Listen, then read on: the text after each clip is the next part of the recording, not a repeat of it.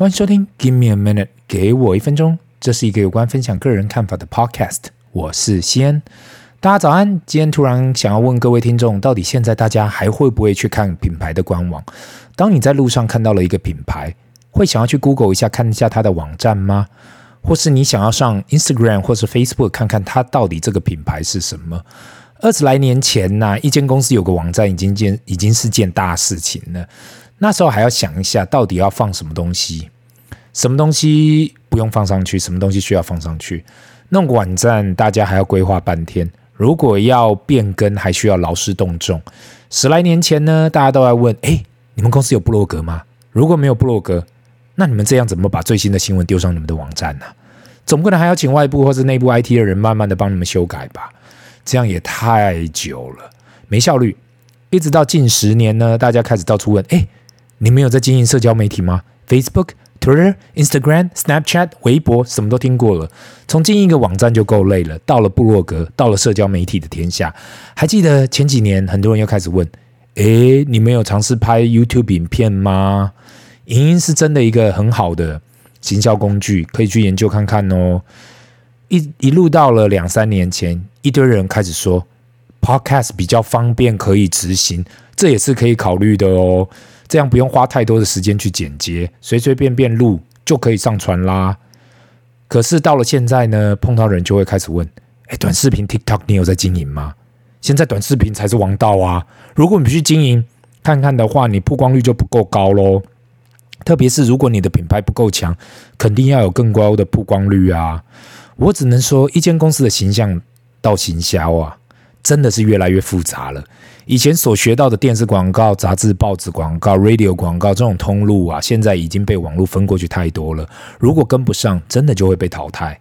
所以很多时候，我看着下一代，真的不知道要怎样去教他们，因为我也不知道下二十年的趋势会怎样。过去二十年，时代改变得太快了，所谓的电视、报纸、杂志，很难想象就这样被时代湮灭掉。有时候在想呢，在我这个年纪的时候。在我现在这个年纪啊，如果不努力的去学习，到底现在火的是什么，很快就会有代沟了。想起我父母这个年纪的时候啊，难怪那时候会出现代沟这个名词。坦白说，每天工作经营事业已经很累了，如果回到家里还要跟小朋友讲一些新东西，那真的很累。不怪自己的父母，你想一想，那时候没有网络、没有手机的年代，资讯不发达，小朋友讲个东西又没办法查，很常会有鸡同鸭讲的问题。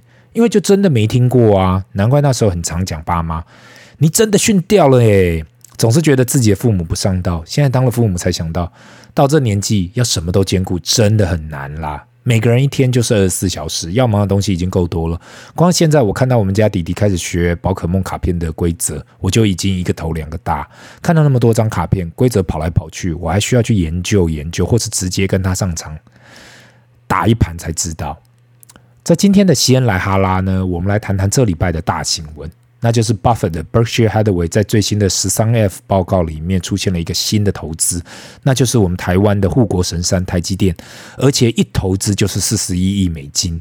过去几年，台湾有很多文章提到，为什么 Buffett 不投投资台积电？台积电这种好公司，为什么就得不到 Berkshire Hathaway 的青睐？毕竟十来年前就透过别人的推荐，其实就是。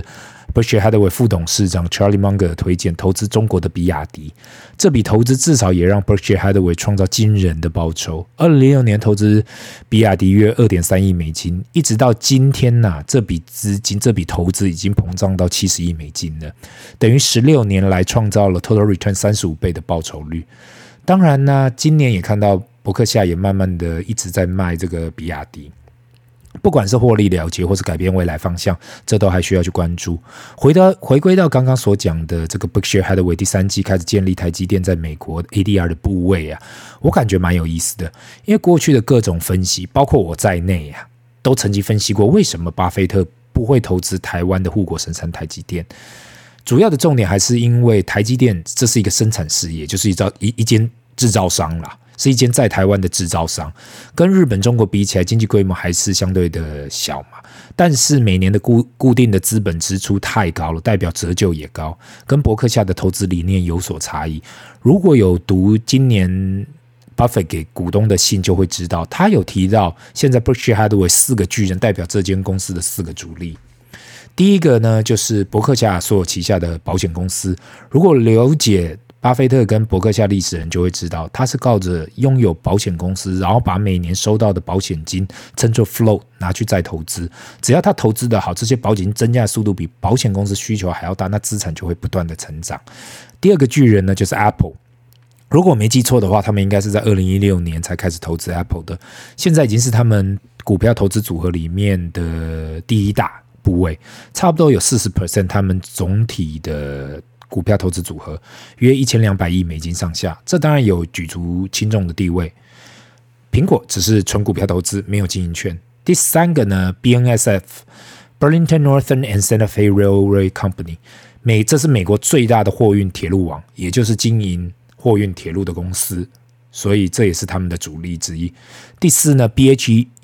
Berkshire Hathaway Energy 前身为 Mid American Energy Holding Company，如同名称就是一间能源公司啦，提供天然气跟电力给消费者。但是因为等于是一个控股公司，所以比亚迪的股份也是由这间公司持有。那如果你去看巴菲特所称的四个巨人跟名下的十大持股，台湾的护国神山台积电呐、啊，看起来会感觉哪里怪怪的。特别是如果他们进场时间是在今年的三第三季，那时候大家怕怕的。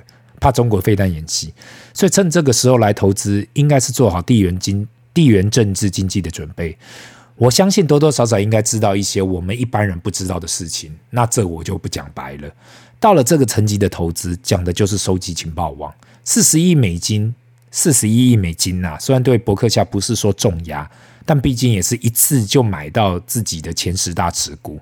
如果没有太稳定的情报啊，可能不会随便出手。当然啦，也不是说他们投资就是对台湾或是台积电这间公司投下了信心票，因为只是股票而已嘛。他们也许下一季就可以马上出掉啊，毕竟股票跟不动产还是有差的。今天如果感觉情势不好，是可以卖掉的。那我现在在这里想要分享一下我个人对这投资的看法。那就是台积电目前的毛利率已经证明它是有所谓的护城河的，就是巴菲特讲的护城河。因为你很少有看到一间硬体制造商啊，可以创造出那么高的毛利。Apple 算是他持有公司里面算纯硬体的品牌商，毛利应该够强了吧？苹果已经已经不能算制造商，已经已经已经是一个品牌商了。苹果今年的毛利约在四十三 percent 左右，而且它还不是制造，只是品牌。那我们反观台积电呢？今年的毛利已经冲上了五十 percent 以上。我希望大家好好的想一想，当一个制造商啊，一个工厂的毛利啊，已经超过做品牌的业者，这是很可怕的。如果是单单做软体跟网络的公司，动辄七十 percent 以上毛利，这是非常容易达成的。问题是，作为一间制造商来讲，那就是需要盖工厂、买原料跟设备，产出产品后运给客户。当它可以长期维持高毛利，代表的就是它有价格的制定权，或是巴菲特所讲的公司的护城河。特别是在这种高通膨的环境下，能够有价格制定权的人，换句话说，就是别人需要你比你需要别人还要多的时候，就是一间值得投资的公司。但是我还是要在这里首先声明，这不是投资建议。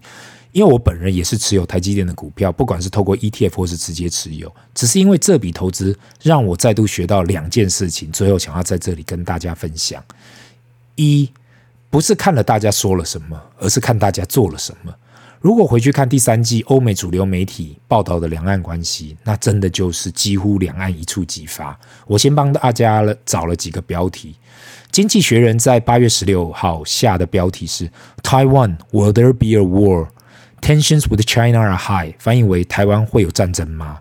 CNN 在八月十九下的标题 “New Normal Across the Taiwan Strait as China Threats Looms Ever Closer”，还是 CNBC 都有类似的报道。不仅仅是 Buffett 在这时候投资了 TSM，也看到 BlackRock 的十三 F 报告也建立蛮大的部位在 TSM。二，在别人恐惧时我贪婪，在别人贪婪时我恐惧。这句话也验证我长期所推广的。当大家同时都看到机会的时候，那就代表已经没有机会了。只能够训练自己比别人还要提早看到眼前的机会，更有那个勇气去尝试，才有办法获利。希望以上两点可以帮到大家。那今天的分享就到这里，让我们进入 Q&A 的时间。第一个问题，大叔你好，我跟我的老公都是忠实听众，一开始也是经由朋友推荐来收听的，因为他说可以听听看你过来人的看法。从一开始收音不是很好就开始听了，到现在 Podcast 真的做得越来越好。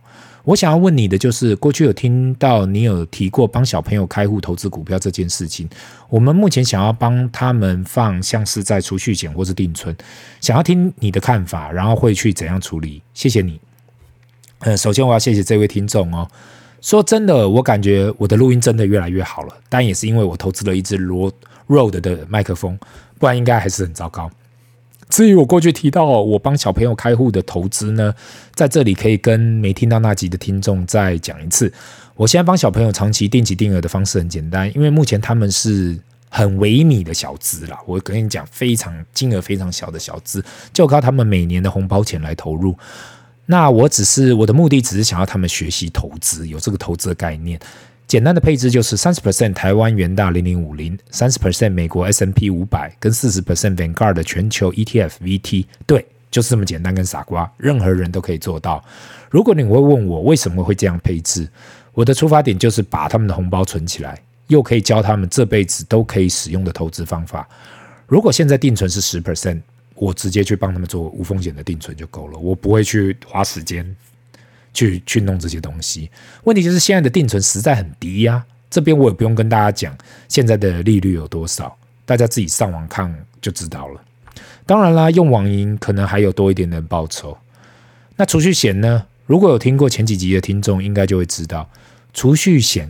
肯定要放长期，但是报酬也不是很高啊。毕竟保险公司就是要跟着整体利率在走。如果不了解储蓄险的人，麻烦回去前几集听听看，那里有很详细的解说。那你问我，你该为你小朋友做一样的配置吗？建议你们夫妻先把自己的配置做好，再来帮小朋友安排。这就跟买保险一样，很多家长都还没有把自己的保险买好啊，就就写来问我说该怎样帮小朋友买保险。毕竟家长才是主要经济的来源。另外一点，很多人都写给我说啊，不知道大人是不是也可以做我所帮小朋友设计的这个简单的投资组合？当然可以啦。只要回测过这个组合啊，我就是今天特别想到，就是回测这个组合。过去十年，这个组合经历过欧债危机、中美贸易战、新冠疫情，到今年 Fed 升息大回吐，到今天为止，年化报酬率还有九点九 percent，标准差在十四 percent。过去的绩效当然不代表未来，我在这里只是单纯的分享，没有投资建议。如果你可以找到更棒、更好的投资组合，那也很好。如果你不在台湾，当然没有必要使用零零五零。你可用你所在当地的指数，或是如果够懒，就用 VT 直接补上。希望以上的回答有帮助到你。今天的 Q&A 就到这里。如果你有什么问题想问，麻烦留言，不要忘了按赞及订阅。Give me a minute，给我一分钟。拜。